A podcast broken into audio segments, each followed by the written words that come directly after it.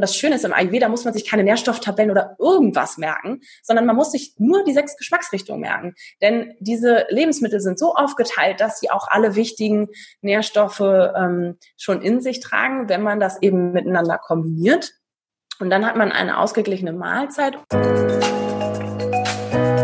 Und damit herzlich willkommen zu Rebellisch Gesund. Mein Name ist Jonas Höhn und ich bin der Gründer der Detox Travels. Wir begeistern Menschen für den gesunden Lifestyle, unterhaltsam, überraschend anders und rebellisch. Zunächst möchte ich mich bei dir entschuldigen, dass es jetzt eine Woche länger gedauert hat, bis die nächste Podcast-Folge online gegangen ist. Doch durch Corona sind viele Termine kurzfristig abgesagt worden. Aber es stehen spannende neue Gäste auf dem Programm und ab heute, wie gewohnt, wieder alle 14 Tage mittwochs eine neue Podcast-Folge für dich. Mittlerweile haben wir bereits acht Folgen online und ich hoffe, dass dir bisher die Gäste und auch die Themen sehr gefallen. Wenn du Wünsche oder Anmerkungen hast, freue ich mich über eine Nachricht an hello at detoxrebels.com. Wenn dir der Podcast außerordentlich gut gefällt, freue ich mich natürlich über ein Abonnement, eine Bewertung oder auch wenn du den Podcast mit Freunden teilst, damit auch die von den Impulsen hier profitieren können. Aber kommen wir jetzt zur heutigen Folge. Ayurveda. Was ist das denn? Wird es jetzt esoterisch? Was hast du dir dabei gedacht, Jonas? Keine Angst, lass es mich kurz erklären. Du weißt, hier dreht es sich alles um den gesunden Lifestyle und das aus unterschiedlichen Perspektiven betrachtet. Und ich merke, dass Ayurveda immer mehr Einzug in Deutschland hält und wollte deswegen mal mehr über diese Lebensphilosophie wissen. Wie ist die älteste Heilmedizin, die man so kennt, mit einem modernen, gesunden Lifestyle zu kombinieren? Und wenn du mich kennst, weißt du, dass es kein esoterisches Gespräch wird, sondern dass es witzig ist, dich begeistern wird und auch inspirieren wird. Denn dafür sorgt allein auch schon der Gast. Zu Gast ist nämlich Jasmin Jest von Prana Up Your Life. Sie und ihre Schwester gehören zu Deutschlands modernsten Ayurveda-Experten und sind aktuell auf Kreta in Griechenland. Hier hat das Land das Internet aufgrund von Corona bewusst reduziert, sodass im Interview ab und zu die Tonqualität kurz darunter leidet. Auch mich ärgert es selbst, aber inhaltlich nimmt es überhaupt gar keinen Abbruch, sondern im Gegenteil. Du darfst dich also auf folgende Impulse freuen. Warum könnte Ayurveda für dich interessant sein und einige Probleme auch ohne Nahrungsergänzungsmittel oder Pillen lösen? Welche Ernährungsempfehlungen gibt es, um mehr Lebensenergie und Balance im Körper zu haben? Ist warmes Wasser wirklich besser als kaltes Wasser zum Trinken? Und warum sollten wir unsere Mahlzeiten regelmäßig einnehmen und immer vorher kochen? Erfahre am Ende des Gesprächs, mit welchen Tricks du im Rahmen von Mindful Eating Heißhungerattacken zum Beispiel vermeiden kannst. Aber nicht nur deswegen lohnt es sich bis zum Ende dran zu bleiben, sondern auch, weil wir ein ganz tolles Gewinnspiel für dich haben. Also, auch ich habe mich mit Ayurveda vorher nicht beschäftigt, aber ich habe mich so richtig von Jasmins Begeisterung anstecken lassen und kann dir nur empfehlen, einfach reinzuhören und offen für neue Gedanken und Impulse zu sein. Bist du bereit? Los geht's! Rebellisch gesund. Der Podcast von den Detox Rebels zu deinem gesunden Lifestyle.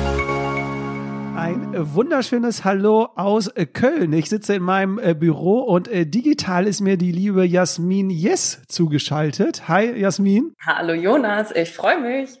Du strahlst und bist braun gebrannt. Ihr seid, glaube ich, auf Kreta und habt da eure Quarantäne sozusagen, oder? Richtig, wir sind rechtzeitig geflohen in Anführungsstrichen und ähm, sitzen und arbeiten von Kreta aus und das funktioniert hervorragend, denn ab und zu kriege ich dann doch noch ein paar Sonnenstrahlen ab. Ist ja fast die ganze Familie da. Schwester, Freund, habe ich gehört, also dein Partner, Mutter, also alle sind sie fast da. Fast alle dabei. Das heißt, mir fehlt eigentlich an nichts und ich finde diese Situation, die könnte, also kann in in meinen Augen auch noch ein bisschen länger so bleiben, denn wir dürfen unsere Arbeit ja trotzdem weiterhin so machen, da wir ja eh schon seit drei Jahren online arbeiten. Und ähm, in so super Umständen funktioniert das noch besser als sonst. Sehr schön. Ich habe kurz vor unserem Interview überlegt, wie haben wir uns eigentlich nochmal kennengelernt und wann war es? Und ähm, es war 2017 auf unserem Yoga-Event in äh, Hamburg, also jetzt schon fast drei Jahre her. Und äh, ich weiß auch, da warst du ja mit deiner Schwester, mit der Jasmin. Und wir hatten morgens unser Yoga-Event und abends unser Workout-Event. Und dann hatte ich euch beiden irgendwie angesprochen und meinte, ihr macht das so gut mit Yoga, wollt ihr nicht heute Abend auch noch kommen? Und ich glaube, ihr wart richtig im Arsch am Abend, oder? Ja, also ich muss gestehen, dass ich wirklich vehement dagegen war, dass wir zum Workout kommen, auch später am Tag, äh, denn das ist jetzt nicht unbedingt meine Disziplin. Ähm, aber dadurch, dass wir ja immer offen für Neues sind und äh, Jonas uns so charismatisch überzeugt hat, ähm, haben Josi und ich uns dann dafür entschieden ähm, zu sagen, hey, wir probieren das mal aus und es hat ja auch Spaß gemacht, muss ich sagen, aber ich hatte definitiv den Muskelkater des Jahrhunderts ähm, und äh, ja, aber man darf ja auch practice what you preach. Ich sage auch immer, probier die Dinge mal aus, dann weißt du selber, ob es was für dich ist oder nicht. Und deswegen haben wir das auf jeden Fall getan und es war cool und seitdem Wahnsinn, ne? Echt äh, so lange schon her. Seitdem verfolgt ihr uns äh, oder mich, äh, ich verfolge euch und da ist ja auch eine Reihe äh, passiert, wo wir wahrscheinlich im Nachgang auch drauf eingehen werden. Aber ich bin beruhigt, dass ihr nicht sauer auf mich wart und dass wir Kontakt äh, gehalten haben seitdem. Aber äh, ja, genau. Für die, die aber euch oder dich äh, nicht kennen, ich habe eine kurze Zusammenfassung äh, mir zusammengesucht und äh, würde dich kurz vorstellen. Jasmin Yes ist ausgebildeter ayurvedischer Koch und Ernährungscoach. Äh, sie ist Podcasterin, Autorin. Yogalehrerin, Familien-Startup-Gründerin, Hundeliebhaberin, Fußball begeistert, habe ich herausgefunden. Äh, Hamburgerin äh, durch und durch und eine von zwei wundervollen Prana-Up-Girls, so wie ich euch ja immer nenne. Welche drei Fakten soll der Hörer noch über dich kennen? Was darf man noch über mich wissen? Ich habe tatsächlich International Business im ähm, Bachelor und im Master studiert und habe in einem Maschinenbauunternehmen gearbeitet. Und das finde ich ist immer ein Fakt in Anführungsstrichen, der ganz interessant ist, weil ich doch aus irgendwie einer etwas anderen Richtung komme. Wenn wir gleich darüber sprechen, was ich jetzt tue, dann finde ich das immer ganz interessant oder auch wichtig, auch nochmal zu wissen. Ähm, und das sagt auch viel über mich aus. Ich bin sehr ehrgeizig von Natur aus und habe damals eben versucht, in so einem traditionellen Unternehmen nach ganz oben an die Spitze zu kommen als Frau, also da auch einen Unterschied zu machen. Und äh, jetzt ist mein Ehrgeiz eher in eine andere Richtung äh, gegangen. Äh, da geht es mehr darum, ja, äh, das oder meine Herzensthemen in die Welt rauszubringen und da ehrgeizig in Anführungsstrichen ranzugehen, aber trotzdem noch ähm, gut mit mir selbst zu sein. Und das ist, glaube ich, ganz wichtig, denn ähm, ich habe heute schon das passende T-Shirt an Love Yourself äh, finde ich wahnsinnig wichtig. Ich glaube, das dürfen wir alle nicht vergessen, dass es am Ende darum geht, äh, mit sich selbst im Reinen zu sein. Und ähm, wie das geht, da können wir nochmal drüber sprechen. Aber das macht mich aus. Sehr schön. Bevor wir jetzt in die Tiefe gehen, ähm, ich stelle immer eine Frage noch im Podcast, die würde ich auch sehr gerne dir noch stellen. Und zwar, wenn du dir eine Superpower aussuchen könntest, welche wäre es und warum? Das ist echt eine gute Frage. Hm noch ehrlicher zu mir selbst zu sein. Und das wünsche ich auch jedem, denn meine Erfahrung ist, je öfter man das ist, je öfter man ehrlich zu sich selbst ist und intuitiv das macht, was mir gut tut, was der richtige Schritt ist für andere, für mich, wie auch immer, ähm, das würde ich mir wünschen, dass ich das noch, noch, noch besser hinkriege, als dass ich es in letzter Zeit eh schon versucht habe. Und ähm, ich glaube, da da steckt so viel Potenzial drin, wenn wir alle anfangen, ehrlicher ähm, zu uns selbst zu sein. Das, die Superpower, die hätte ich gerne und die würde ich auch gerne so verteilen. Ich glaube, man merkt schon, was das heutige Thema ist an deinen Antworten auf meine Fragen, die ja in jedem Podcast äh, gestellt werden. Von daher äh, sehr interessant. Genau, worum geht es heute? Der Podcast geht ja darum, dass wir über den gesunden Lifestyle sprechen aus unterschiedlichen Perspektiven. Und ich verfolge euch ja, wie gesagt, schon seit 2017 und merke, dass bei dem Thema Ayurveda anscheinend großes Potenzial steckt. Also, dass immer mehr Menschen sich damit auseinandersetzen. Und genau deswegen habe ich mir gedacht, komm, dann äh, lade ich doch mal die Jasmin ein und wir quatschen heute mal völlig frei über Ayurveda, weil ich mich auch noch nicht intensiv damit beschäftigt habe und mal zu sehen, was ist das eigentlich und ist es ein gesunder Lifestyle? Wie kann man ihn auch vielleicht kombinieren in der heutigen Welt? Und deswegen würde ich sagen, äh, Feuer frei. Was ist denn überhaupt Ayurveda? Worum geht es denn eigentlich, Jasmin? Dieses ominöse Ayurveda. Und viele fragen mich auch immer so, ach, du machst doch da irgendwas mit diesem Aloe Vera, oder? Und äh, darum geht es nicht. Also Aloe Vera für alle, das ist eine Pflanze und da, die ist auch super, kann man auch im Ayurveda nutzen, um zum Beispiel sich selbst ein bisschen abzukühlen. Um, ähm, aber Ayurveda bedeutet eigentlich übersetzt aus der altindischen Schrift Sanskrit die Wissenschaft des langen, glücklichen Lebens. Und ich finde, das sagt doch eigentlich schon alles. Also wir möchten doch alle irgendwo ein glückliches Leben führen und ein langes Leben. Und in der Wissenschaft, und das beschreibt eigentlich schon alles, diese Wissenschaft beziehungsweise eher Erfahrungswissenschaft gibt uns so Dinge an die Hand, damit wir selber für uns herausfinden können, was ist das, was mich lange und glücklich leben lässt. Und das ist eben, ja, sehr ganzheitlich zu sehen. Denn wenn wir alle über unser Leben nachdenken, ist es ja nicht nur die eine Sache, die uns glücklich macht oder uns ähm, gesund macht. Und weil Gesundheit ist natürlich ein Riesenthema. Wir, das ist ja sozusagen die Basis, die wir brauchen, dass es uns körperlich und mental gut geht, damit wir glücklich sein können. Und das heißt, der Ayurveda guckt sich eben alle Lebensbereiche an und kann sozusagen zu jedem Lebensbereich etwas sagen, was ähm, mir jetzt eben individuell hilft, um in mein Gleichgewicht zu kommen. Und das ist so das Prinzip des Ayurvedas. Es geht immer darum, in seine eigene Mitte zu finden, in das eigene Gleichgewicht. Und das ist eben sehr, sehr, sehr individuell. Und wo kommt jetzt diese Wissenschaft her? Die ist wirklich sehr alt, bis so, man schätzt, fünf bis siebentausend Jahre alt. Ähm, also die, wirklich die älteste Heilmedizin der Welt, die man kennt. Und deswegen finde ich alleine schon, ist es etwas, was man sich mal anhören darf. Weil diese Wissenschaft hat sich so lange schon ähm, durchgeboxt, wenn auch vielleicht nicht ganz oben jetzt auf der Liste von jedem, der jetzt zuhört, aber sie ist, ähm, wird immer noch in Indien, da kommt sie ja her, stark gelebt, aber jetzt eben auch immer weiter in der Welt. Denn das Schöne ist, diese Erfahrungswissenschaft, also all diese Prinzipien, die eben auf den Prinzipien der Natur basieren, die lassen sich auch anwenden hier, jetzt äh, auf Kreta, äh, in Köln, wo auch immer du sitzt. Und das ist halt so wahnsinnig schön und so, so, so kraftvoll. Denn wenn man so ein bisschen die Prinzipien anfängt zu verstehen, die dahinter stecken, dann kann man die eben auf sein Leben anwenden und auch auf das moderne Leben, in dem wir jetzt alle leben, in dem ähm, Josephine und ich ja auch leben, mit der Arbeit, die wir tun.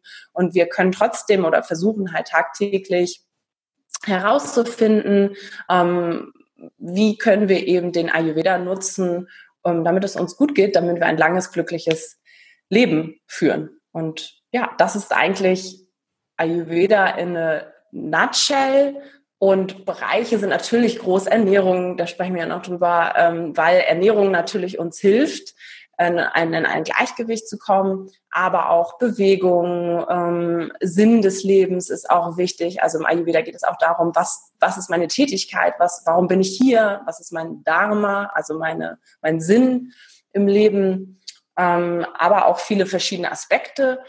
Viele kennen vielleicht Ayurveda aus dem Bereich der Massagen. Das ist auch ein äh, Thema, ne? Ayurvedische Massage hat man vielleicht schon mal gehört. Aber das ist wirklich ganz, ganz, ganz, ganz klein und kann auch sehr kraftvoll sein, wird natürlich in der großen Panchakarma-Kur, in der Kur, Ayurveda-Kur angewendet, hilft natürlich auch wieder ins Gleichgewicht zu kommen, ist aber wirklich nur ein kleiner Teil der Großwissenschaft. Ja, du hast ja jetzt ausgeführt, dass es ja wirklich ein ganzheitlicher Lifestyle ist, also jetzt nicht nur auf ein einzelnes Thema, sondern ja eigentlich die ganze Lebensweise betrachtet. Du hast auch gesagt, dass es ähm, sehr, sehr, sehr alt ist, es auf die Natur ausgeht. Also das ist ja eigentlich was, was Schönes. Es ist individuell, es ist äh, ganzheitlich, es ist auf die Natur. Aber warum hat sich das denn jetzt hier so in Europa nicht nicht nicht durchgesetzt? Also ich, äh, ne, also verstehe mich nicht falsch, aber wenn jetzt in Indien, glaube ich, da ist es ja sehr verbreitet aber wenn es doch so, so auf die Basis ist, warum, dann müssten doch eigentlich alle, die auch Ernährung studieren oder, oder, sich doch damit auch irgendwie auseinandersetzen und das als Grundlage zumindest nehmen. Also hast du vielleicht eine Erklärung, warum das noch nicht so verbreitet ist hier in Europa? Mm, also ich würde halt es darauf zurückführen, dass es eine Erfahrungswissenschaft ist, die auch tatsächlich eher mündlich weitergeführt wurde. Damals von den Rishis, so hießen diese Weisen, die haben das eigentlich immer mehr so, so weitergegeben, Generation über Generation. Und deswegen ist es natürlich immer noch in Indien, also ähm, auch so, dass da natürlich eher die älteren Generationen das mehr leben als die neue Generation. Und irgendwann durch die Globalisierung und so weiter ist es natürlich rübergeschwappt und das Wissen ist erstmal hier angekommen ähm, und darf sich dann oder ist natürlich etwas, was sich dann erst langsamer verbreitet. Und vielleicht wird es auch im ersten Mal, also sehr kompliziert erst angesehen. Es kann nämlich eine komplizierte Wissenschaft sein, die sehr komplex ist und auch tiefgehend ähm, sich mit, mit Heilkräutern und Heilmassagen und viel, viel, vielen Dingen ähm, beschäftigt. Man kann das so machen, gerade wenn man vielleicht auch eine Krankheit hat, aber man kann sehr viele Basic-Sachen für sich rausziehen, die einem schon mal helfen, gar nicht erst krank zu werden, zum Beispiel. Und das ist etwas, was wir selber bemerken, was wirklich wie eine Art Lauffeuer sich aber auch gerade ausbreitet. Denn die Menschen heute merken, dass die neue, also die Medizin, die Schulmedizin zwar gut ist bei einigen Dingen, aber leider eben nicht so ganzheitlich draufschaut und oft auf das Symptom sich stürzt und sagt, ah, dagegen gibt's eine Tablette XY das ist auch super, manchmal braucht man das ja auch. Aber ähm, die Schulmedizin guckt sich selten die Ursache an. Und der Ayurveda schaut sich eben die Ursache an und guckt an der Wurzel, an der Basis. Was kann ich tun, damit nicht Symptom X auftritt überhaupt? Weil Symptom X folgt ja da meistens Y, Z und so weiter Symptom. Äh, und im Ayurveda kann man meistens sogar, und ich finde es so spannend, viele Symptome, die gleichzeitig auftreten, eben auf eine Ursache zurückführen. Und wenn wir die bekämpfen, dann sind wir ja viel ähm, besser dran am Ende. Aber das ist natürlich etwas, jeder Mensch möchte natürlich eine schnelle Lösung. Das ist ja so viel einfacher. Und diese Pille ist doch super, die nehme ich und dann geht's mir gut. Aber leider funktioniert das Leben ja so nicht. Und ähm, deswegen glaube ich, ist Ayurveda natürlich etwas, was man nicht als erste Lösung anguckt, sondern vielleicht eben erst auf eine Lösung, die man eben erst später anguckt. Und viele unserer Coaches oder Teilnehmer unserer Kurse, mh, hm, die sind schon oft einen Leidensweg gegangen und haben erst dadurch äh, zum Ayurveda gefunden und gemerkt so, aha, wow, ähm, aber wenn ich das mache, dann funktioniert es und es ist ja auch gar nicht so kompliziert und es beinhaltet natürliche Dinge in Anführungsstrichen und Dinge, die ich selbst in der Hand habe. Das ist halt so schön kraftvoll. Ähm, ich brauche nicht zum Doktor zu gehen, ich muss mir nicht irgendwas verschreiben lassen, sondern wenn ich das selber herausfinde, was bei mir im Ungleichgewicht ist, dann kann ich selber in Aktion treten und kann etwas ändern. Und das ist halt so schön kraftvoll bedarf aber ein bisschen mehr Selbstverantwortung. Und ähm, ja, das hat nicht immer jeder. Und das ist ja auch die Herausforderung von Ayurveda, wenn ich es richtig verstehe, dass man ja sich mit sich selbst erstmal beschäftigt, weil es gibt keine allgemeinen Regeln, ja, also die Menschen, da gebe ich dir recht, man will immer hören, okay, du sollst jetzt das essen, du sollst jetzt das machen und das machen. Ähm, und dann sind sie alle verwundert, warum funktioniert das denn bei meinem Partner, aber bei mir nicht sozusagen. Ne? Und da ist, glaube ich, was ich so gelesen habe, das Schöne an Ayurveda, dass es ja da so unterschiedliche ähm, Typen gibt, wonach man sich dann richten kann. Aber man muss natürlich erstmal für sich herausfinden, welcher Typ ist man. Willst du da kurz ein, zwei Erklärungen ähm, geben, wie sozusagen die Grundlage von allem ist bei Ayurveda? Ja, das ist, ähm, hast du richtig erkannt. Es gibt diese drei Typen, wobei ich auch immer sage, es gibt natürlich trotzdem Richtlinien in Anführungsstrichen im Ayurveda, die man umsetzen kann, egal welcher Typ man ist. Und das ist auch meistens der erste Schritt, den ich oder den wir mitgeben, weil wir sonst schnell überfordert sind. Ja, welcher Typ bin ich denn jetzt und was mache ich denn jetzt damit? Und äh, sich selbst einschätzen ist man ja auch manchmal so ein bisschen, nicht unbedingt objektiv, sage ich mal so. Und äh, deswegen kann es auch schnell mal in die falsche Richtung gehen. Mm, das heißt, es gibt doch im Ayurveda schon ein paar Dinge, gerade in der Ernährung, ähm, die allen Typen helfen würden. Und oft sind es ja auch Dinge und Ungleichgewichte, gerade in unserer westlichen Gesellschaft, die alle irgendwie so ein bisschen nicht verkehrt machen, das finde ich immer schwierig, ähm, sondern vielleicht verbessern könnten.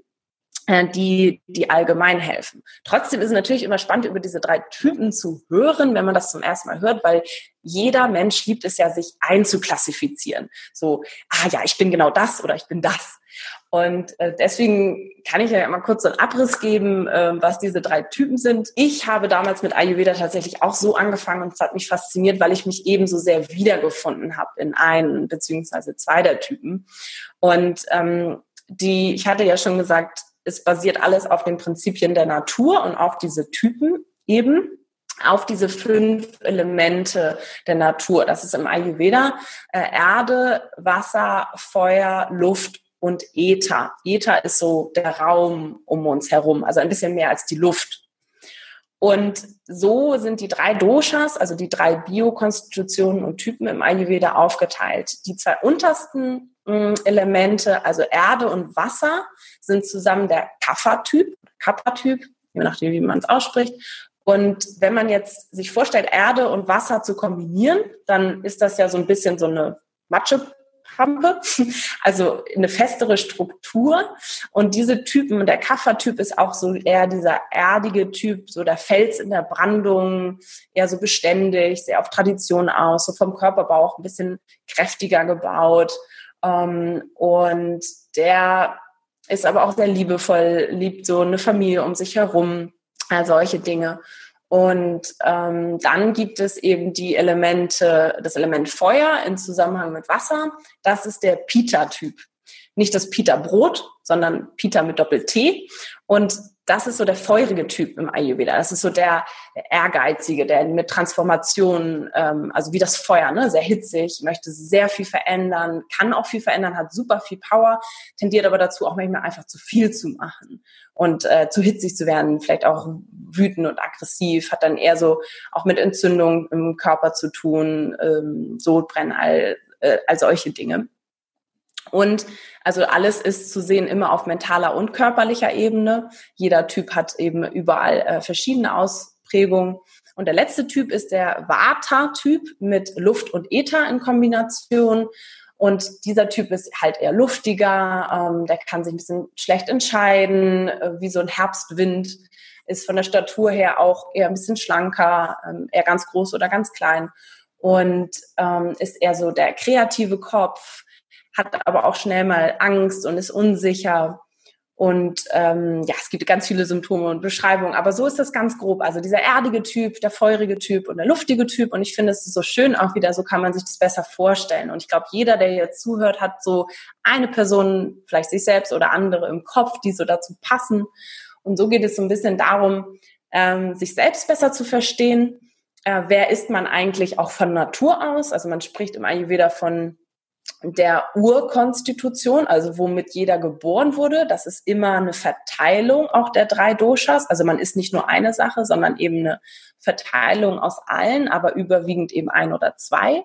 Und dann geht es darum zu gucken, was ist denn gerade los? Und da kommen wieder die Symptome rein. Also, wenn ich jetzt ein Symptom habe, dann ist es vielleicht eher dem Vata, Pita oder Kapha-Dosha zuzuweisen. Und das hilft mir zu sehen, wovon habe ich denn zu viel im Körper? Also, wo ist sozusagen die Verteilung irgendwie ein bisschen durcheinander gewurstelt und ich fühle mich nicht mehr in meiner Mitte.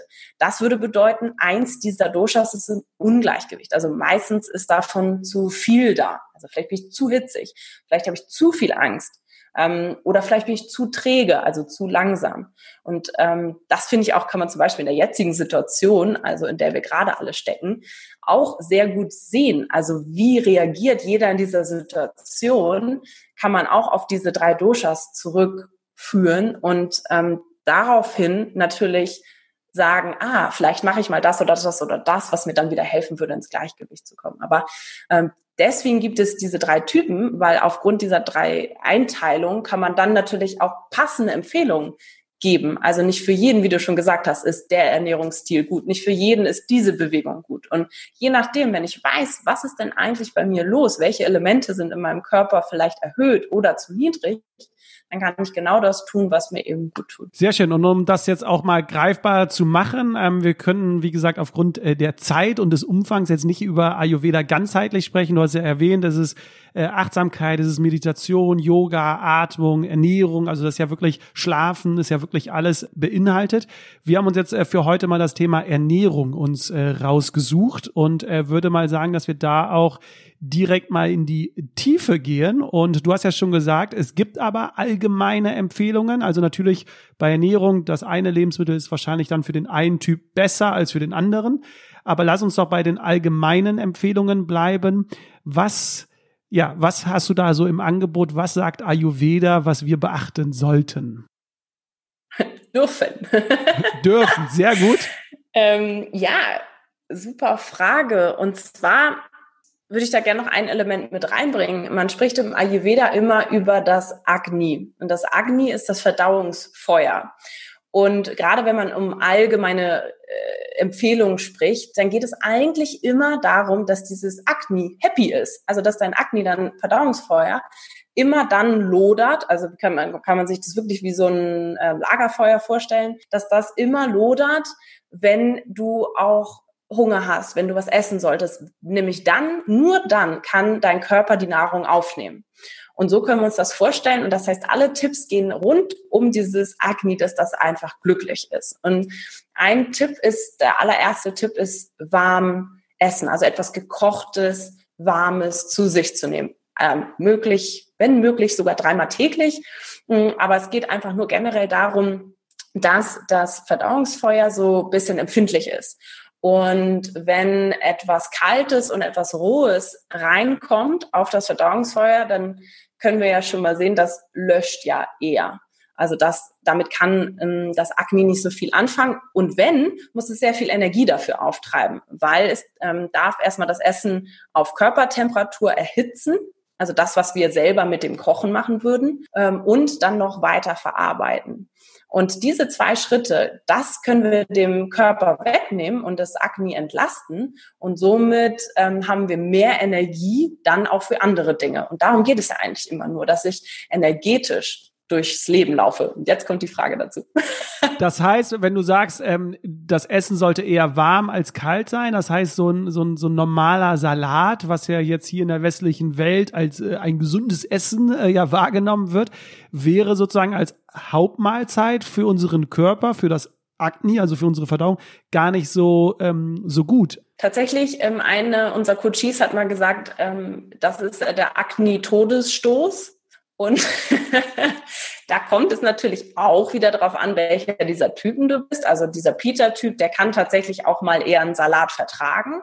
Aber gerade wenn man ähm, niedriges äh, Akne hat, dann ist der Salat etwas, was eben den Stoffwechsel eher sogar verlangsamen kann und ähm, das schwierig ist es zu verdauen. Wenn, dann ist es zum Beispiel mittags gut oder zu einer warmen Mahlzeit dazu. Auch da wieder, es geht gar nicht so um dieses Strenge, sondern es geht einfach nur darum, es vielleicht auch zu verstehen. Und vielleicht nächstes Mal, wenn du einen Salat isst, achte auch mal darauf, was passiert denn eigentlich danach. Und für mich ist es so, dass ich mittlerweile merke, ähm, gut, ich esse jetzt echt sehr, seit fast drei Jahren regelmäßig, achte ich sehr darauf, ähm, dass ich warm esse. Und wenn ich dann tatsächlich mal nur irgendwo einen Salat kriege, dann denke ich danach immer so, Gott, was ist mit meiner Energie passiert?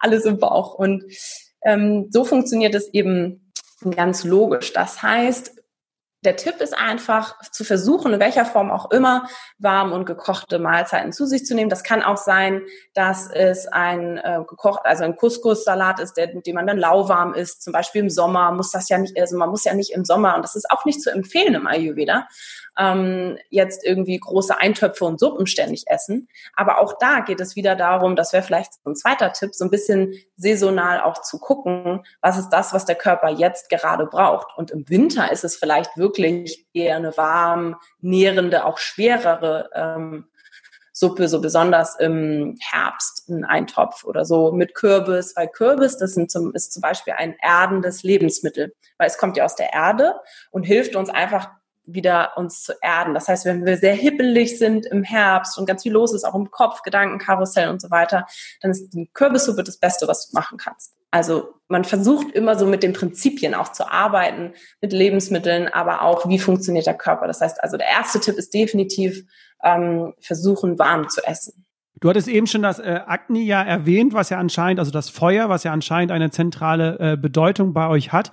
Das hattest du jetzt eben erwähnt, ist über den Tag verteilt äh, unterschiedlich. Du hattest gesagt, äh, mittags ist Agni oder das Feuer sozusagen am, am größten. Das heißt, da können wir am meisten verdauen. Das heißt, morgens kann ich mir dann vorstellen, morgens ist es noch relativ niedrig, so dass, also was empfiehlt ihr als Ayurveda-Spezialistin, ähm, was das, was die Morgenroutine angeht oder das Frühstück? Ja, also schön ist sich das vorzustellen ähm, im Zusammenhang mit der Sonne. Also das Akne funktioniert so wie die Sonne. Wenn die Sonne ganz klein ist, morgens, dann ist auch das Akne sehr klein im Bauch.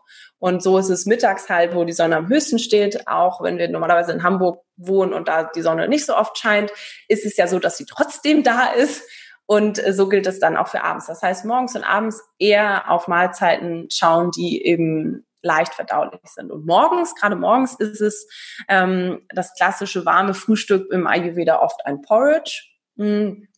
Den kann man auch variieren. Ich weiß, es gibt viele Menschen, die sagen, nee, und ist nicht so meins und das ist schleimig oder dies oder das oder jenes. Ähm, es gibt aber auch viele Alternativen. Also man muss das nicht immer nur mit Haferflocken machen, sondern kann auch äh, Couscous, ähm, Buchweizen, Amaranth, Hirse und so weiter und so fort nehmen und dann vielleicht noch einen Apfel reinreiben, kurz erwärmen, ein paar Gewürze, die sind nämlich auch super. Die äh, Gewürze liebt das Akne ähm, und hilft einfach die Nahrung besser zu verdauen und dann hast du ein perfektes ayurvedisches Frühstück. Ich habe sogar gehört, äh, du hast jetzt äh, Gewürze und äh, Kräuter angesprochen. Äh, dazu gibt es auf jeden Fall noch eine eigene äh, Podcast-Folge, weil ich das auch total spannend finde. Aber das ist ja ein zentraler Punkt bei Ayurveda. Ich hatte was von sechs Geschmacksrichtungen irgendwie ähm, gelesen und gehört. Ich habe mich ja vorbereitet, Jasmin. Oh. Ähm, also welche Geschmacksrichtungen sind es? Und ähm, vielleicht kannst du auch kurz erklären, warum es so wichtig ist, alle sechs irgendwie bei jeder Mahlzeit zu haben. Also was macht das mit unserem Körper oder mit unserer Energie? Also die sechs Geschmacksrichtungen versucht man immer zu integrieren in jedes Gericht oder in eine Kombination von den Gerichten. Und die sechs Geschmacksrichtungen sind auch äh, mit Priorität angefangen süß, und süß ist jetzt nicht Süßigkeiten gemeint, sondern tatsächlich süßes ähm, Obst und Gemüse, also so eine Süßkartoffel, wie der Name schon sagt, hat auch die Eigenschaften süß, aber auch Getreide zum Beispiel. Also die Basis im Essen sollte immer süß sein und es sollte auch der die größte Anteil haben. Und danach kommt in der Pyramide, wenn wir uns das so vorstellen, nach süß kommt sauer, salzig und scharf. Und sauer ist natürlich alles so von Zitrusfrüchte oder ähnliches, aber auch Milchprodukte, also Kuhmilchprodukte jeder Art, ähm, Fleisch, aber auch Alkohol, chemische Produkte, Kaffee und so weiter.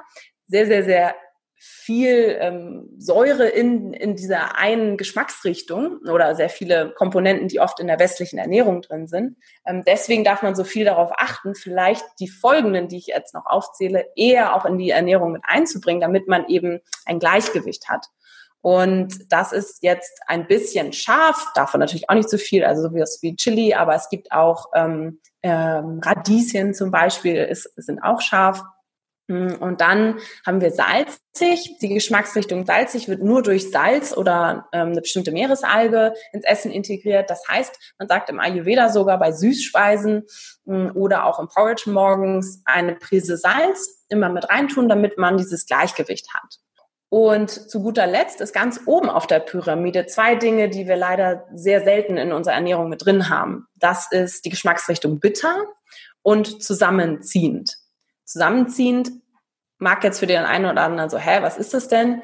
Das ist sowas wie Herb oder Umami oder ähm, also das, was sich an der, wenn du das an der Seite der Zunge hast, dass die Zunge sich so ein bisschen zusammenzieht. Also eine unreife Banane, Granatapfel, äh, Sesam, also Tahin ist zum Beispiel Koriander. Das sind alles Dinge, die sind zusammenziehend von der Geschmacksrichtung her. Viele, viele, viele Gewürze, deswegen hatte ich schon gesagt, sind zusammenziehend oder bitter von der Geschmacksrichtung her. Und wenn man die mit Kräutern auch ähm, kombiniert und dann ins Essen packt, dann hat man diese Spitze der Pyramide auch sozusagen erfüllt und hat dann eine ausgeglichene Mahlzeit. Warum ist das jetzt so wichtig? Eine ausgeglichene Mahlzeit ist wichtig, ähm, zu sich zu nehmen. Einmal, damit das Akne happy ist, aber auch, ähm, damit wir danach äh, alle Nährstoffe haben, die wir brauchen im Körper. Und das Schöne ist, im Ayurveda muss man sich keine Nährstofftabellen oder irgendwas merken, sondern man muss sich nur die sechs Geschmacksrichtungen merken. Denn diese Lebensmittel sind so aufgeteilt, dass sie auch alle wichtigen Nährstoffe ähm, schon in sich tragen, wenn man das eben miteinander kombiniert. Und dann hat man eine ausgeglichene Mahlzeit. Und das Schöne ist, danach ist die Chance, dass wir Heißhunger auf Süßes oder Salziges, Chips oder Schokolade oder was auch immer, ähm, diese Chance ist einfach rein körperlich, rein physisch schon sehr, sehr, sehr, sehr, sehr viel geringer. Und ähm, Teilnehmer bei uns berichten so, boah, ich hatte jahrelang dieses Heißhungerthema, emotionales Essen und so weiter und so fort. Und nur damit, dass ich mir gemerkt habe, was diese sechs Geschmacksrichtungen sind und die in, zu integrieren ins Essen, das hat alles verändert. Und ich finde, ähm, das sagt eigentlich schon alles. Äh, warum man das über, also einfach mal ausprobieren. So, das, das zu integrieren. Mm, und wenn man damit anfängt zu experimentieren, dann kriegt man auch viel eher ein Gefühl dafür, ähm, was das zum Beispiel beinhaltet. Also ich meine, wie oft machen wir das denn überhaupt? Zu gucken nach dem Essen, bin ich gesättigt? Fühle ich mich wirklich ausgeglichen von dem Essen, was ich gegessen habe? Oder habe ich das Gefühl, ich brauche jetzt noch etwas, weil mir irgendwas fehlt. Und wenn ich das sozusagen vorher schon in meine Mahlzeit integriere, dann habe ich gar nicht das Gefühl, und dann fühle ich mich ausgeglichen, energetisch und kann meinen Tag eben weiter gestalten oder Abend oder was auch immer. Ja. Mhm. Jetzt hattest du ja schon gesagt, dass das Essen ja immer auch warm sein sollte. Ähm, bezieht sich wahrscheinlich dann auch auf das äh, Wasser trinken. Ich glaube, das ist so das, was, glaube ich, jeder weiß, wenn jemand an Ayurveda denkt, okay, da soll man Tee trinken und, und warmes Wasser. Äh, kannst du uns äh, da auch, ist, funktioniert das dann genauso wie sozusagen jetzt beim Essen, dass dann sozusagen, wenn man warm trinkt, dem Körper schon sozusagen diese ein, zwei Stufen dann wegnimmt und er es dann einfacher verarbeiten kann oder aufnehmen kann? Oder was ist so der Hintergrund vom warmen Wasser? Genau, das ist dasselbe äh, Prinzip, dass das Akne, das Verdauungsfeuer eben warmes Wasser lieber mag als kaltes, gerade morgens. Deswegen ist der beste Tipp, den wir auch seit Jahren mitgeben, ist, versuche mit dem morgens mit einem Glas oder Becher warmem Wasser zu starten. Um, denn das hilft auch, das Verdauungsfeuer anzuregen. Also gerade für diejenigen, die morgens keinen Hunger haben, ähm, ist es wahnsinnig gut. Und es kann dir eben helfen, ähm, inne, also innerlich einmal zu reinigen morgens. Also wie die innere Dusche, genauso wie wir außen duschen, äh, brauchen wir das ja auch in. Und so ist das warme Wasser eben gerade morgens ein großer Bestandteil auch in der Morgenroutine im Ayurveda, dass man sagt, trinke ein Glas oder ein oder zwei warmes Wasser um eben innerlich zu reinigen, das Akne anzufeuern, damit man dann um, um und bei eine halbe Stunde später dann auch wirklich Hunger hat und die Mahlzeit dann auch gut vertragen kann, die man dann zu sich nimmt. Und so ist es dann natürlich im Laufe des Tages auch gedacht, dass man eher warmes Wasser zu sich nimmt. Ähm, das kommt aber auch immer drauf an. Äh, jetzt im Hochsommer würde man natürlich nicht unbedingt Tee trinken, dann wäre es halt eher lauwarmes Wasser. Allerdings sollte man im Ayurveda, sagt man, eher keine eisgekühlten Getränke, also bloß auch gerade nicht im Sommer, weil es eher einen gegenteiligen Effekt hat mit Eiswürfel oder ähnliches. Ähm, deswegen gerne warmes Wasser. Also das Prinzip gilt eigentlich, und das ist so schön, es gilt immer wieder. Also man kann eben es auf alle möglichen Bereiche anwenden. Gibt es denn, äh, wenn wir jetzt über die Ernährung in den in Europa sprechen und mit vielen Ernährungsexperten sprechen, gibt es ja auch mal gute und mal schlechte äh, Lebensmittel. Ähm, du hattest ja eben schon den ähm, Kürbis angesprochen, der ja sehr erdet anscheinend oder sehr beruhigt. Gibt es denn äh, grundsätzlich aus Ayurveda-Sicht schlechte Lebensmittel oder sind jedes Lebensmittel für bestimmte Situationen dann, dann gut? Prinzipiell gibt es weniger schlecht äh, und gut, sondern eher äh, wie viel in Maßen für wen wann. ähm, so in dem Sinne. Trotzdem würde man auch da wieder auf das Akne zurückgreifen und sagen, was ist denn Akne-freundlich? Und das ist jetzt zum Beispiel eher nicht so viel Fleisch. Und Fisch, also tierische Produkte, sind etwas, was der Körper noch stärker verbrauchen muss. Ähm, man sagt so ungefähr, man braucht zwölf Stunden, um Fleisch zu verdauen. Und das ist halt einfach sehr viel Energie, die ja eben mein äh, Akne dann zieht. Und dann habe ich hier nicht mehr so viel Energie im Kopf oder im Körper oder was auch immer ich machen möchte. Und so finde ich es auch immer ganz logisch zu sehen. Das heißt, ähm, wir sind nicht jemand, der dog also dogmatisch sagt, so auf gar keinen Fall, sondern ähm, wenn es irgendwie eine gute Qualität ist und passt und es so, okay, gerade vielleicht zur Mittagszeit am besten auch verdaubar ist, dann warum nicht? Und im Ayurveda gibt es auch für den einen Typen, für den Vata-Typen sagt man so, zum Beispiel Huhn äh, oder Pute ist auch mal gut, braucht braucht der Typ auch, um eine Stabilität zu haben, denn das sind ja diese flatterigen Menschen. Gerade aber die Typen, die eben sehr stabil sind, ähm, sehr viel Power haben, also eher diese Kaffer- und die Peter-Typen, die neigen natürlich dazu, äh, viel Fleisch zu essen, sind aber die, die es eher meiden sollten. Also mh, hm, das ist immer so ein bisschen leider der Spielverderber Ayurveda da unterwegs. Ähm, das heißt, natürlich gibt es Dinge, die man eher meiden sollte, je nachdem auch in welcher Situation man ist, welches Ungleichgewicht man hat, ob man eine Krankheit hat oder ähnliches. Ähm, aber es gibt eigentlich nichts wirklich, wo man sagt, so das auf gar keinen Fall. Was auf gar keinen Fall ist, ist natürlich alles, was irgendwie industriell hergestellt ist. So unnatürlichen Zucker beigefügt hat, chemische Produkte hat. Das sind alles Dinge, die dann auch diese Geschmacksrichtung sauer haben. Und wenn wir dann eben Fleisch, Alkohol, chemische Produkte, ähm, industrielles Essen, ähm, Süßigkeiten und, und alles diese Punkte halt zusammen und das nur davon essen, dann ist es sehr einseitig und dann können natürlich ganz schnell Ungleichgewichte, Krankheiten entstehen und so weiter und so fort. Ich fand es ganz spannend. Du hast einen äh, schönen äh, Reim. Äh, Huhn ist aber auch mal gut. fand ich, ich mir, ja, sehr witzig. Ja. Ähm, zum, äh, bei Ernährung hätte ich jetzt noch eine mal eine kritische Frage. Wenn wir mit den Ernährungsexperten sprechen, mit denen wir ja so unterwegs sind äh, bei Veranstaltungen und bei Unternehmen. Da ist das Schöne, da ist auch nicht so der Ansatz, was ist gut, was ist schlecht, sondern welches Lebensmittel, in welcher Menge, zu welchem Zeitpunkt. Und da ist es ganz zentral, wonach die immer gehen, ähm, wie bewegen wir uns am Tag? Also ne, machen wir jetzt äh, viel Sport, also sind wir sehr viel aktiv, laufen wir viel rum oder ist es so ein typischer Sonntag, liegen wir nur auf der Couch und schauen Netflix, ne? Dann sollten wir eher andere Sachen zu uns nehmen, weil wir dann nicht so viel sozusagen verbrennen. Ne? Und das wäre jetzt so meine Frage an, an dich. Ist dieses Sportthema, dieses Bewegungsthema auch irgendwie berücksichtigt bei der Ernährung? Weil, was du jetzt immer so sagst, gar, kein, gar nicht als Vorwurf, sondern es geht immer so ein bisschen um Verdauung, um Akne, um unsere Energie aber weniger so darum, vielleicht, wie können wir denn unseren äh, Speicher, den wir durch Sport zum Beispiel geleert haben, denen wieder auch auffüllen. Ne? Also wie ist das im Ayurveda? So, so, ja, Sport, Muskeln aufbauen, sowas alles. Wie ist das da gehandhabt?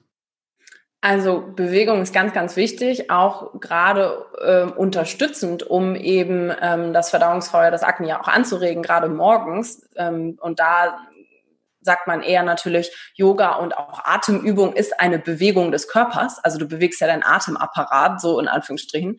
Um, das heißt, das ist ein ganz, ganz großer zentraler Punkt, auch im Ayurveda, das im Einklang miteinander zu sehen.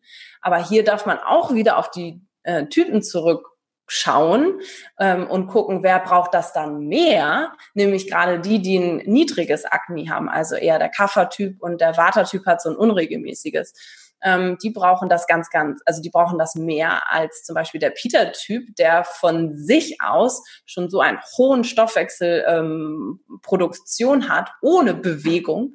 Der würde sich von Natur aus aber sowieso bewegen, weil der so einen Drang hat danach. Und ähm, deswegen sagt man, da ist die Not in Anführungsstrichen nicht so hoch. Ähm, also auch hier wieder zu individuell zu gucken. Aber ja, natürlich ist Bewegung ganz, ganz, ganz großer Punkt. Und was du auch schon so ein bisschen gesagt hast, gerade wenn man natürlich sich sehr viel bewegt hat und den Körper sehr ähm, stark beansprucht hat, dann brauchst du natürlich auch die Ernährung und äh, gerade im Ayurveda so, so, so wichtig, regelmäßig zu essen und auch ähm, gut zu essen. Also es geht nicht darum, Diät zu machen. Sogar die ayurvedische ähm, Detox-Diät in Anführungsstrichen beinhaltet dreimal täglich zu essen. Dann zwar nur Kichari, das ist so ein Mung, äh, Mungbohnen, Reis, Gemüse, Eintopf, aber es geht darum, dass äh, dass das Verdauungsfeuer braucht regelmäßig Nahrung, weil sonst brennt es nachher aus. Das kann passieren. Ähm, und gerade bei diesen feurigen Typen, ähm, die natürlich gerade die sind, die eher mal eine Diät durchziehen, weil sie so viel Power haben. Aber bei denen ist das äh, kontraproduktiv, weil was passieren kann, ist, ähm, dass der Stoffwechsel immer weiter läuft, hochläuft und dann kommt aber nichts rein. Also wie bei einem Auto ähm, und da kippen wir nachher kein Benzin oder Öl mehr nach, dann brennt er ja auch aus. Und so genauso funktioniert es halt im Ayurveda. Du hast erwähnt, regelmäßiges Essen. Ein Thema ist ja auch dieses achtsame Essen, das Mindful Eating. Wo fängt das denn schon dann an? Also viele sagen ja immer, ja, versuch mal achtsam zu essen und so, aber wo fängt es schon an? Also ist es schon beim Einkaufen, beim Kochen und wie praktizierst du vielleicht auch dann dieses Mindful Eating? Wie sieht das in der Praxis aus? Also im Grunde könnte man fast schon sagen, es fängt eigentlich im Kopf an, also im Kopf in dem Sinne, wie denke ich über Essen, ähm, wie plane ich vielleicht auch mein nächstes Essen? Bin ich da eher positiv gestimmt oder bin ich jetzt schon vorher, bevor ich überhaupt angefangen habe, Essen einzukaufen, mit schlechtem Gewissen an? Eigentlich fängt achtsames Essen schon dort an. Und ähm, da, dadurch, dass wir wissen, dass unser Kopf auch so, ein, so eine wahnsinnige Kraft hat, ist das eigentlich das, worauf wir eigentlich am meisten auch achten dürfen. Also wie, mit welchen Gedanken gehe ich überhaupt über, also gehe ich mit dem Thema Essen um? Und da hört achtsames Essen, äh, also da fängt es schon an, geht natürlich dann über ähm, was kaufe ich wo ein, mit welcher Einstellung auch, ähm, woher kommt das Essen, also was hat das für einen Weg schon, ne, wie wurde das Essen behandelt, in Anführungsstrichen, welche Qualität und so weiter. Dann natürlich auch beim Kochen. Ähm, ich finde es eine schöne Sache ja auch, dass man beim Kochen auch schaut, wie geht es mir überhaupt? Was habe ich für eine Energie und welche Energie bringe ich auch in das Essen? Ähm, ich glaube, das Wichtigste bei achtsamem Essen ist eigentlich, sich zu überlegen, was möchte ich denn aufnehmen in mir selbst? Mit welcher, also welche Energie darf das haben? Weil das ziehe ich ja auch am Ende daraus. Weil wofür ist Essen denn da? Faktisch, um uns Energie zu geben. Also wir essen etwas, das im Körper in Energie umgewandelt wird. Und dann ist doch die Frage, möchte ich schlechte oder möchte ich gute Energie aufnehmen? Und wenn ich gute Energie aufnehmen möchte, dann fängt das halt eben schon bei den Gedanken an über Essen, ähm, was ich einkaufe, wie ich koche und dann natürlich, und das da, das verbinden ja viele mit achtsamem Essen, natürlich die Art des, wie esse ich denn eigentlich, wenn ich esse. Ähm, da, das ist natürlich mit der zentralste Punkt, aber auch danach wieder gucke ich denn, wie geht es mir nach dem Essen? Ähm, äh, was für Gedanken habe ich nach dem Essen auch wieder? Ne? Habe ich schlechtes Gewissen, was ich gegessen habe? Und dann kommt wieder ähm, das Agni äh, ins Spiel, nämlich Akne gibt es auch im Kopf. Es gibt Akne 1 und 2. Wenn das Akne im Kopf nämlich gestresst ist oder schlechtes Gewissen hat, dann sp äh, spricht es sozusagen mit dem anderen Akne und dann kann man ähm, das Essen gar nicht so gut verdauen. Und dann ist auch egal, wie gesund du ist, wie sehr du dich an die Regeln gehalten hast, in Anführungsstrichen. Wenn du dich dann so sehr damit stresst ähm, oder gestresst aufstehst oder nebenher über Arbeitsthemen redest oder am Laptop ist oder ähnliches, dann kann auch das gute ayurvedische Essen oder was auch immer Essen, das dir gut tut, ähm, gar nicht so gut wirken. Das heißt, wir haben einfach in unserer jahrelangen Arbeit jetzt festgestellt, es ist tatsächlich die Kombination.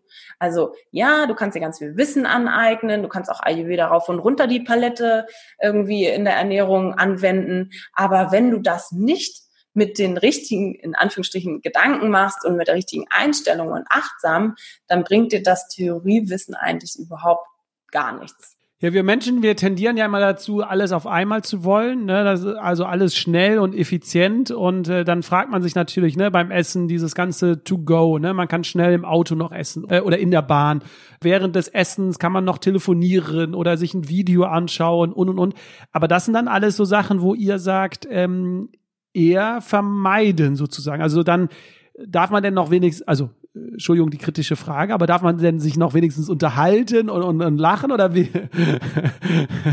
wie ist, Gute Frage. Da lacht sie. Ja. Wenn man sehr streng ist und tatsächlich fand ich das sehr interessant, hat mir jemand, ähm, wir sind ja regelmäßig auf Sri Lanka für ähm, Ayurveda-Kunden, die wir da begleiten und da hat mir einer erzählt, also ein Singalese, dass sie tatsächlich damals in der Schule zur Mittagszeit kriegt jeder sein Essen vorgesetzt und dann ist die Regel, dass wirklich nicht geredet wird, weil die Schüler sich auf das Essen konzentrieren sollen, damit sie das auch wirklich aufnehmen können. Und ich fand das so Wahnsinn. Ich so, echt, das ist ja krass. Und ähm, das stell dir das mal vor in Deutschland.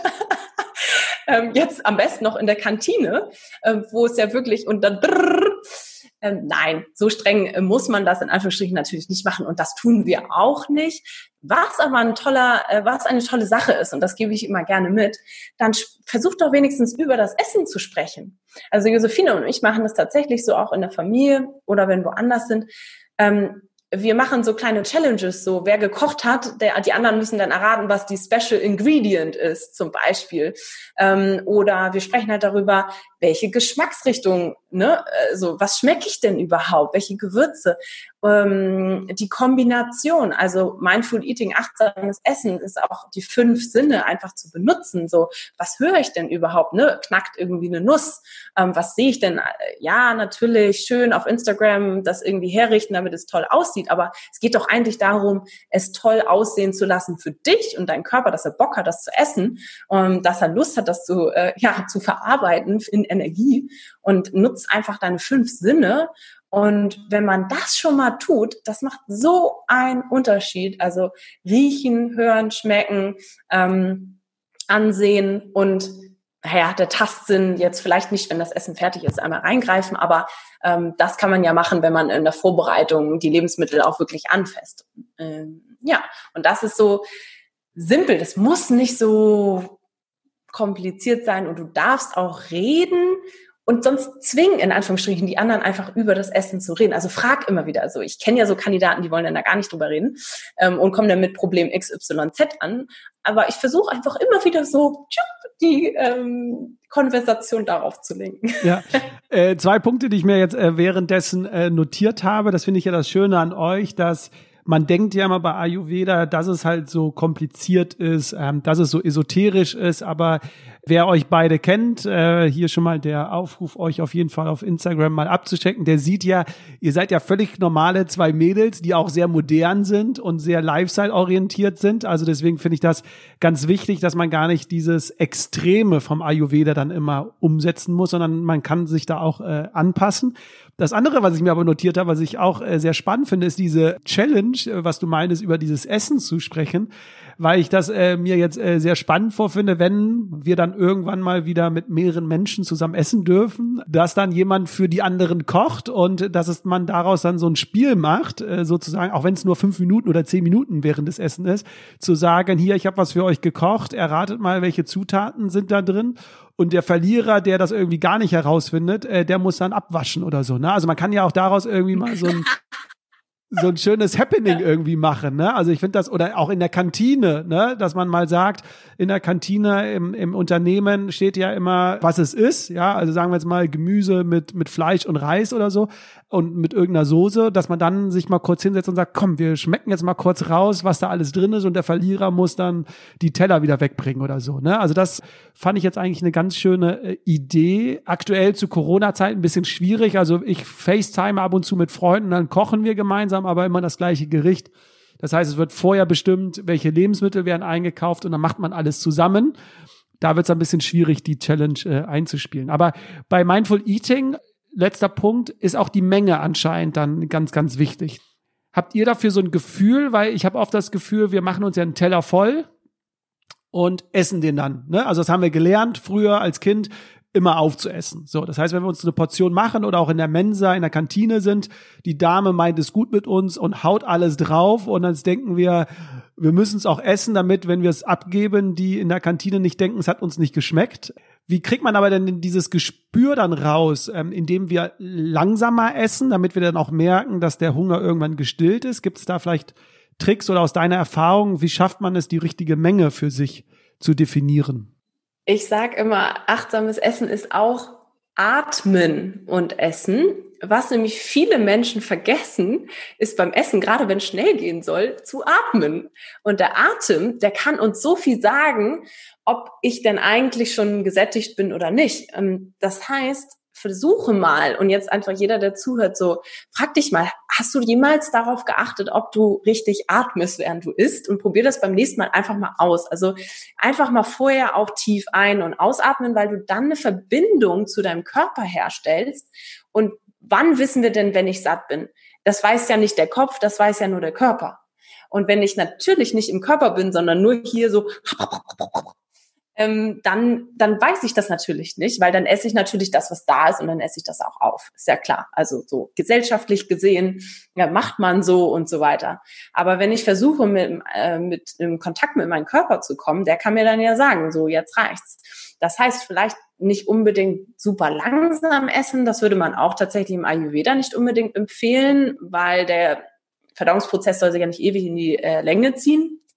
Aber ähm, dass man einfach zwischendurch mal atmet, also vielleicht das Besteck mal weglegen, einmal ganz kurz an- und ausatmen und ist ja egal, das kannst du in der Kantine machen, wenn dich jemand zulabert, so irgendwie dein Chef auch vor dir, das fällt nicht auf. Also einfach mal kurz, ne, tief ein und aus, Besteck wieder nehmen, weiter essen, checken, so einen kleinen Check-in machen.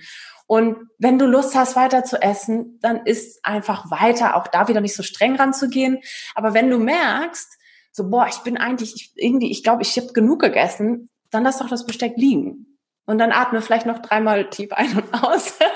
und, ähm, und dann, das ist aber auch etwas, was man, glaube ich, üben darf. Da gehört viel mehr dazu, auch für sich selbst einzustehen. Ne? Gerade vor anderen ähm, halte ich mich an die Regeln oder stehe ich dafür ein und sage, nein, ich mache es anders. Wie es auf deinem T-Shirt steht, uh, Love Yourself und äh, finde das auch einen äh, schönen Abschluss und äh, würde gerne, bevor du natürlich jetzt gleich noch äh, etwas äh, zu euch äh, sagen kannst, nochmal auch jetzt mein Feedback geben, weil ich habe jetzt so, so mir mehrere Gedanken während des Interviews äh, gemacht und ich finde, es gibt sehr viele Parallelen und auch Gemeinsamkeiten mit Ayurveda, das, wie wir auch so das Thema Ernährung betrachten, also dass es individuell ist, also typenabhängig ist, dass auch dieses regelmäßige Essen wichtig ist. Und ich finde, aus Ayurveda kann man jetzt sich sehr viel rausziehen, was du gesagt hast, diese allgemeinen Empfehlungen, damit nämlich mal anzufangen, ob es jetzt das warme Wasser war, mal darauf zu achten, dass man mehr warm ist anstatt kalt, weil das macht ja alles auch Sinn, was du sagst, ne? was das, was die Verdauung angeht, was Agni angeht.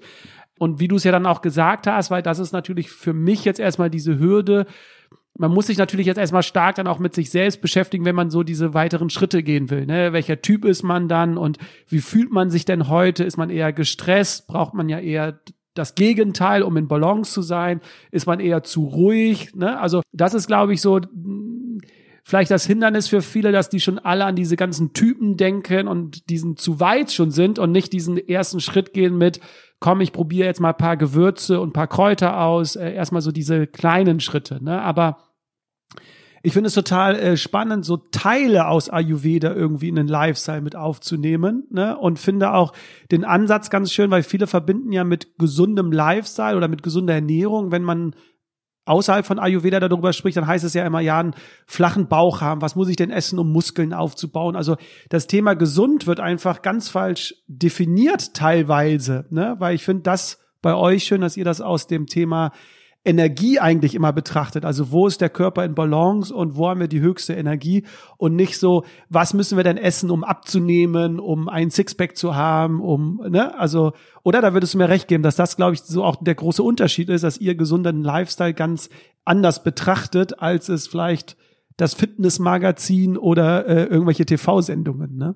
Richtig, richtig, richtig erkannt. Deswegen ähm, heißt wir ja auch Prana, up your life, denn Prana ist die Lebensenergie und es geht immer darum, seine eigene individuelle Lebensenergie zu finden und zu stärken und beizubehalten und zu verteilen. Und dieses Prana bezieht sich eher auf das, wie fühle ich mich denn? Also mehr so, wenn wir jetzt zum Thema Gewicht und Pipapo sprechen, dann geht es mehr darum, dass ich mich wohlfühle in meinem eigenen Körper, also so eine Art Wohlfühlgewicht, wenn man jetzt darüber sprechen möchte. Ich habe selber gemerkt, natürlich sind wir davon auch betroffen, Josephine und ich, und das Thema schlank und flacher Bauch und so weiter. Und ich habe mich da auch lange äh, mit beschäftigt und äh, ist das immer wieder durchgegangen. Aber durch diesen Prozess einfach anders darüber zu denken, ähm, ist es mittlerweile so, dass ich einfach nur merke, so, fühle ich mich wohl oder fühle ich mich nicht wohl? Und wenn ich mich nicht wohl fühle, dann brauche ich wohl noch ein bisschen mehr Prana in meinem Leben und das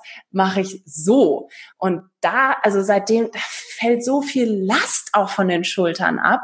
Es ist so herrlich. Ich kann das nur jedem empfehlen, es zumindest zu versuchen, mal so zu sehen, weil es kostet einen ja auch so viel Energie, also so viel Prana, so viel darüber nachzudenken. Ich meine, wenn ich den ganzen Tag nur darüber mir Gedanken und Sorgen machen würde, dann könnte ich definitiv nicht meine Arbeit tun und so viel Prana in der Welt zu verteilen, wie ich es gerade tue und so vielen Menschen weiterhelfen, das auch zu tun.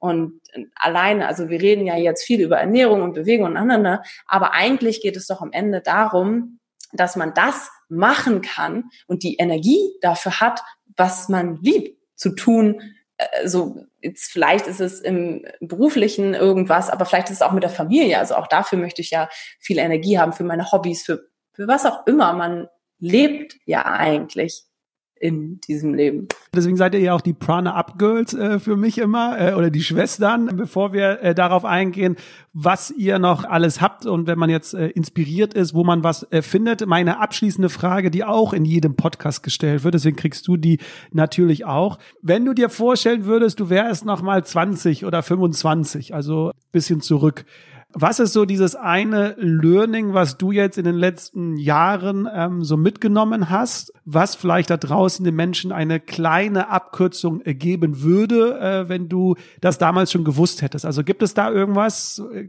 im Ayurveda-Bereich oder auch woanders äh, völlig offen? Es passt so ein bisschen zu meiner Superpower am Anfang ich hätte mir, glaube ich, gewünscht, dass ich früher darauf höre, was meine innere Stimme mir schon sehr, sehr, sehr, sehr, sehr früh gesagt hat, was gut für mich ist und was vielleicht eher nicht. Und das ist ja wirklich auf alle Lebensbereiche zu sehen, ähm, von Partnerschaft über ähm, Beruf oder Lebensweg oder ähnliches. Und ähm, das kann ich nur jedem an die Hand geben, gerade wenn man noch so jung ist versuch dich nicht zu sehr von außen, alles, was so von außen reinprasselt, ähm, abzulenken, sondern versuche wirklich diese Stimme zu finden, egal ob sie sich unter dem Sofa versteckt hat oder noch weiter weg ist. Das wäre vielleicht so die eine und auch wirklich, glaube ich, die einzige Sache, wo ich sage, hätte ich vielleicht auch ein bisschen früher drauf hören können, aber im Grunde äh, glaube ich, dass es schon alles äh, gut war, so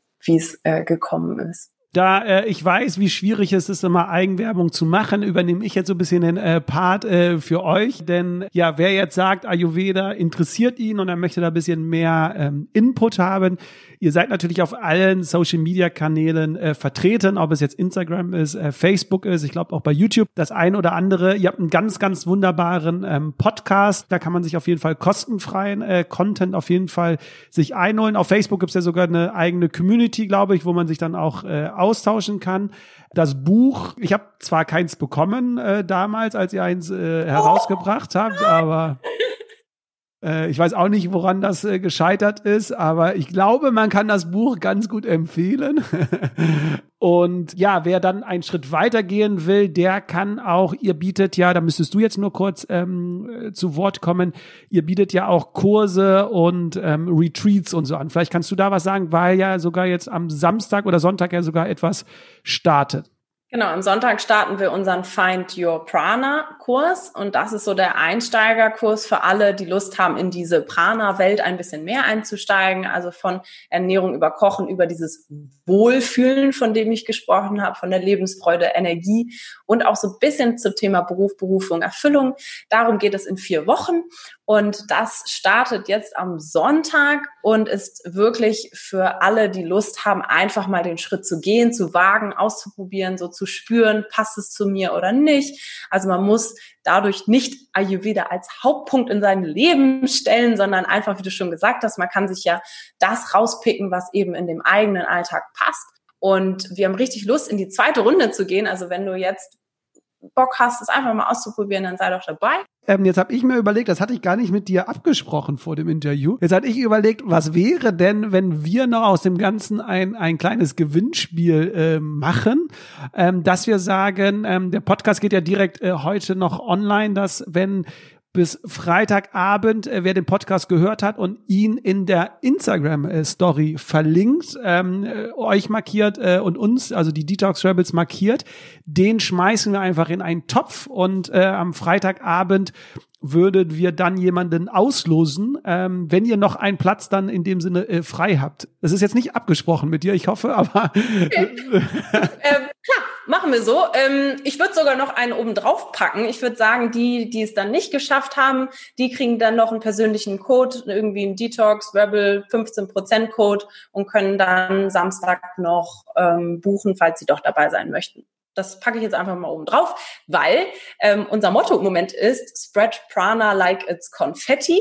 Und ich finde, das ist so schön und ich glaube, wir brauchen alle ein bisschen mehr Prana in unserem Leben, gerade ähm, in diesen Zeiten, in den Corona-Zeiten. Und ähm, deswegen the more, the merrier. Und je mehr Leute ähm, ihr eigenes Prana finden und das dann auch verteilen, desto besser. Deswegen, ja, klar, Lass uns ja. das machen. Ich Wenn ich schon kein Buch bekomme, dann soll wenigstens meine Community Und dann schicken wir dir auch noch ein Buch.